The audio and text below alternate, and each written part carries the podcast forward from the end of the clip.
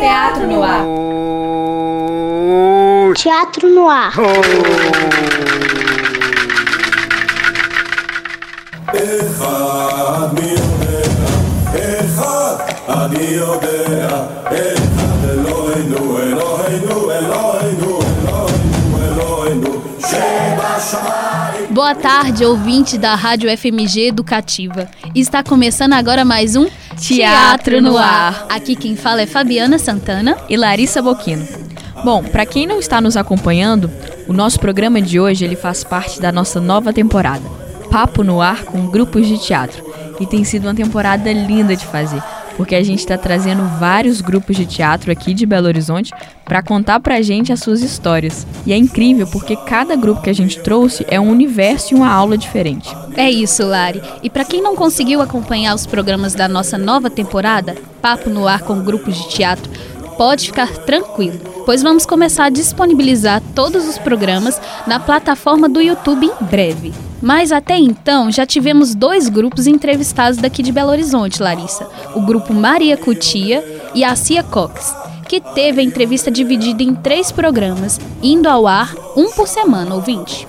E hoje vai ao ar o nosso último programa do grupo teatral Toda Deseu. Nas últimas duas semanas, a gente trouxe aqui os atores Thales Brenner e David Mauriti para contar um pouco pra gente sobre esse grupo que é formado por artistas mineiros, que foi fundado aqui em Belo Horizonte em 2013 e tem a pesquisa voltada para identidade de gênero e orientação sexual. É um grupo super político e trata de questões LGBT dentro das artes. E na última semana eles falaram pra gente sobre a relação com o público, a transformação do espaço e sobre as linguagens e elementos cênicos que o grupo usa em cena. E agora vamos para mais um trecho da entrevista com Thales Brenner e David Mauriti. Eles vão falar um pouco de seu próximo trabalho a ser montado, de como fazem a preparação corporal de seus espetáculos e da música como dramaturgia. quando a gente pensa a temática LGBT, a gente vai discutir direitos e violência opressão, a gente vê que a família está por trás disso, a igreja está por trás disso e a escola tem um grande papel nisso tudo, né? Porque se em tese a educação deveria ser libertadora, o que a gente percebe é o contrário, assim, a gente tem uma educação extremamente repressora e em todos os âmbitos, seja na educação infantil, seja no ensino fundamental, seja aqui na universidade. Então, é, a gente não vai chegar a tanto. A ideia é que a gente critique. É, é um espetáculo, vai ser um espetáculo livre, mas é que a gente consiga discutir esse lugar da educação é, na infância e também na adolescência. A trilogia vem para isso, para vamos discutir cada coisa. É necessário, é preciso. E aí a gente termina agora com com essa montagem que vai ser dirigida pela Mariana Muniz.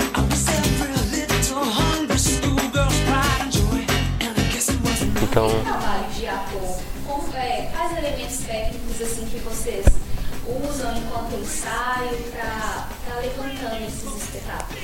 ai, bom, cada um tem características bem específicas e tem potencialidades, né?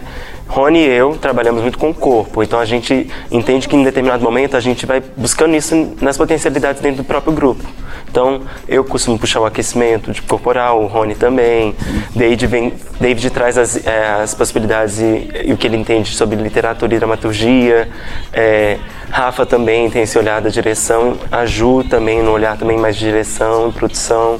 E nessa manutenção a gente vai fazendo isso tanto pelas demandas que a gente, por exemplo, tem uma viagem, vamos montar então um novo pocket para uma gameada. Aí a gente cria um novo pocket para ser apresentado numa, numa viagem que a gente vai fazer. E essa e além disso também dentro dos trabalhos, a gente vai fazer um processo criativo, aí algumas pessoas são responsáveis por, por manter esse corpo, a gente também a gente está envelhecendo, né? São outros corpos agora, envelhecendo assim, mas a gente está sente muito o corpo entendendo os lugares que agora a gente está possível e fica. É, normalmente um Rony e Thales, eu como Rony, são é. muito, eles estão muito mais ligados à dança. E, é, normalmente os aquecimentos ficam para eles, assim, quem propõe, quem pensa, é, quem faz toda essa preparação corporal, é, normalmente Thales e Rony.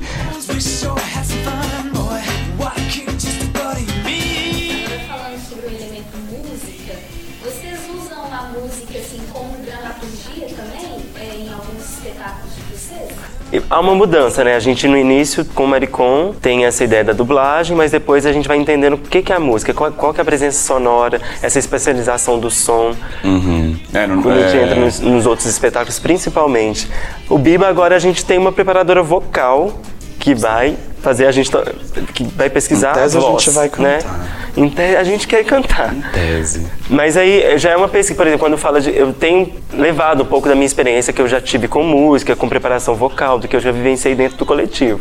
Mas não é uma coisa que está dentro da minha pesquisa só. Mas a música como É, dramaturgia em tudo, outros em tem. todos. É, é isso, né? Se o, o No Soy Maricon, a gente tem isso durante todo o espetáculo. A Juliana, como DJ ali, ela, Na ela, tem, ela tem um trabalho de condução, né? No No Soy Maricon e na Gameada, de condução mesmo do público através da música.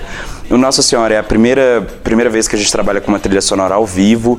A gente teve dois parceiros, que era o Davi Fonseca e o Arthur Bortolos, que fizeram uma trilha é, tanto ao vivo, eles estavam presentes no espetáculo como músicos, mas também pensaram uma trilha para ser colocada em determinados momentos. Então, eles é, toda a trilha era original e eles produziram aquilo. Finalizando E também com pagode, Finalizava questão- com um pagode. E tinham todo um pensamento das músicas que a gente ia cantar. que a gente ia cantar, que falavam sobre amor ou que falavam sobre decepção. O Ser, ele é um espetáculo que depende muito da música. Todo o espetáculo, ele ou ele ele é perpassado por pela por, por- na verdade por efeitos fonográficos, assim, não é uma música, você tem efeitos sonoros que tem- estão no espetáculo inteiro, inclusive vozes gravadas, textos gravados, então tudo isso conduz o espetáculo até o final. É, O Glória agora, a O gente Glória. tem essa inserção também da fala, do texto gravado da, da Gláucia, É. que é um, uma deusa, é algo que a gente ouve e reflete o que o está sendo dito dentro dos nossos solos. Uhum. E a música também dentro da, da dança, muito nesse lugar da dança. E depois a gente finaliza o espetáculo muito parecido com esse pensamento que a gente tem até no Nossa Senhora, que é fazer um grande karaokê de músicas relacionadas a temas religiosos. Músicas que podem Uhum. ou trazer... que a gente relaciona ou- é, com- de alguma forma. de alguma forma com religião. Então, é, tá sempre presente. Acho que em alguns espetáculos ela contribui mais dramaturgicamente, ou ela é parte da dramaturgia. Em outros, é como uma como um, um dispositivo, como uma ferramenta de, né, enfim, que potencializa cenas É, e tudo na. Gameada mesmo, a Ju, a gente sabe, e a Ju sabe quais são as músicas que ela vai colocar Em determinados em determinados momentos, momentos, para alguns combinados e, a- e também para motivação. No início são músicas que trazem muita motivação pra gente, energética, e depois ela vai levando o público e levando a gente no outro lugar, que é para finalização, para compreensão, quais são as músicas que estão mais relacionadas a, a- ao público LGBT daquele lugar, ou não público LGBT. Eu vou te dizer. Não sou Narciso sorvido pela água primordial. Não sou Dioniso com seu corpo dilacerado, nem o crucificado com seu corpo torturado. Tampouco sou uma bicha disfarçada de poeta. Eu não preciso de disfarces. Aqui está a minha cara. Falo pelas minhas diferenças e defendo o que eu sou e eu não sou tão raro assim. Eu sou estranha para você? Esquisita? Digo, sou carne, vermelha, consciente, viva, pulsante, existência irremediavelmente interessante, indefinida, sem contornos ou formas. A minha vida, a tua ignorância jamais conseguirá enxergar. Eu sou pés, coxas, barriga, peito, garganta, boca, nariz, olhos, cu, esse sou eu. Isso diz que eu sou humana, não uma coluna de concreto, cimento duro, áspero, inseco, inviolável, intransponível. Sou carne, vermelha, consciente, viva, pulsante, vibrante, estridente e mole. Enrijeço ao menor sinal de perigo, mas amoleço quando respiro. Recobro tônus e volto-me para frente, que é para onde vão os que possuem o hábito de, de se repensar. Dói como me vejo agora. Olho para o espelho e vejo a mesma cara de sempre. Um pouco mais peluda e com um pouco mais de linhas de expressão, um pouco mais de olheiras, claro, mas hoje eu me enxergo e o que é essência está para além dos olhos. Eu sou um prisma.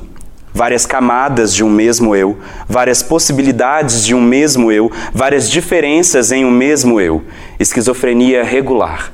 Camadas, possibilidades e diferenças refletidas. Vocês acabaram de ouvir uma parte do monólogo do espetáculo Ser Experimentos para Tempos Sombrios, que é escrito e narrado por David Mauriti.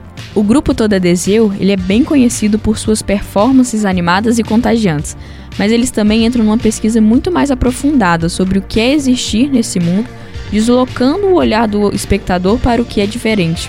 É isso, Lari. E através do espetáculo C, Experimentos para Tempos Sombrios, que o ator Rafael Bacelar faz o uso da mistura das técnicas do butô e do vogue. Agora a Larissa vai explicar um pouquinho o que são essas técnicas. O butô, ele é uma dança cênica japonesa que é carregada de subjetividades. Na definição do caso Ono, que é um dos mais importantes mestres de Butô, ele diz que é uma das mais arrojadas formas de dança contemporânea e única no Japão. Já o Vogue é um estilo de dança que surgiu nos Estados Unidos nos anos 60 e foi popularizado na década de 80, quando as comunidades nova-iorquinas negras, gays e transgênero eles começaram a tomar conta dos salões no Harlem e organizarem competições de dança. Então o Butô e o Vogue, eles são tipos de técnicas que o grupo Toda Deseu utiliza em seus espetáculos. Verdade, Larissa. Agora vamos para a segunda parte da entrevista, na qual David Mauriti vai falar sobre este espetáculo e da importância do público. Agora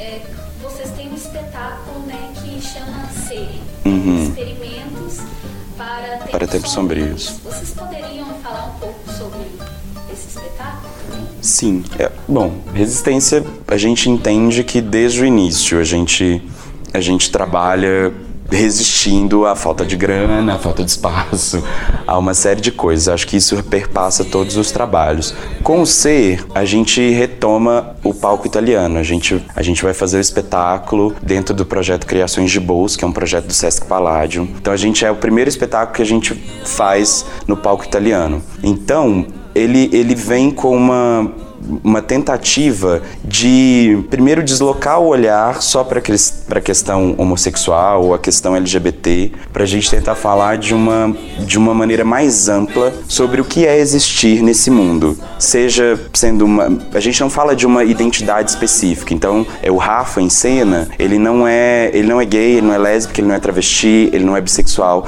Existe um ser pintado de branco para que a gente tente é, discutir um pouco o que é existir nesse mundo em relação às diferenças. Então, é, todo o texto e toda a, a, a, concepção do espetáculo, a produção do espetáculo, é para a gente tentar falar um pouco do que é isso, assim, como existir nesse mundo é, em meio a tanta violência, mas sem deixar de sem que a sua, a sua existência seja limada desse mundo, sem que você morra, porque é, é, a sua existência nesse mundo é importante, independente daquilo que você, daquilo que você expressa, daquilo que você é. Você é uma pessoa e o seu direito de viver ele é garantido. Então, ser fala um pouco dessa possibilidade de vida, assim, desse deslocamento do olhar para aquilo que é diferente. Então, se dizem que existe uma norma, se essa norma existe de fato, se as pessoas têm um padrão de existência, a ideia do espetáculo é desloque esse olhar e veja para além desse padrão, veja para além dessa norma. Existem uma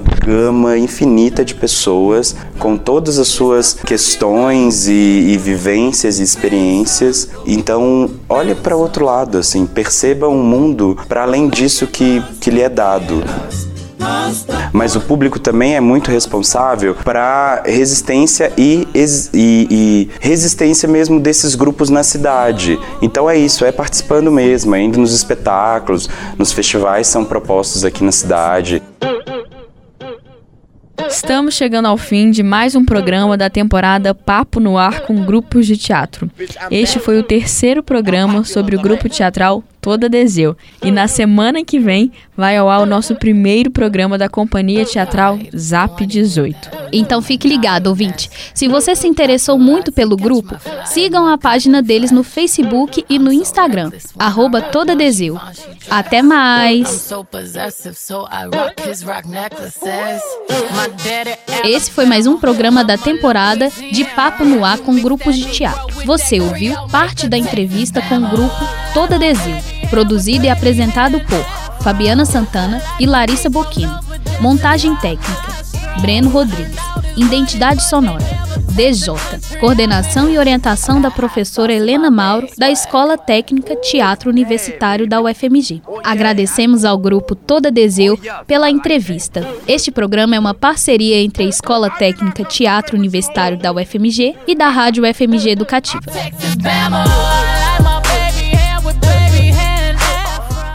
Você ouviu?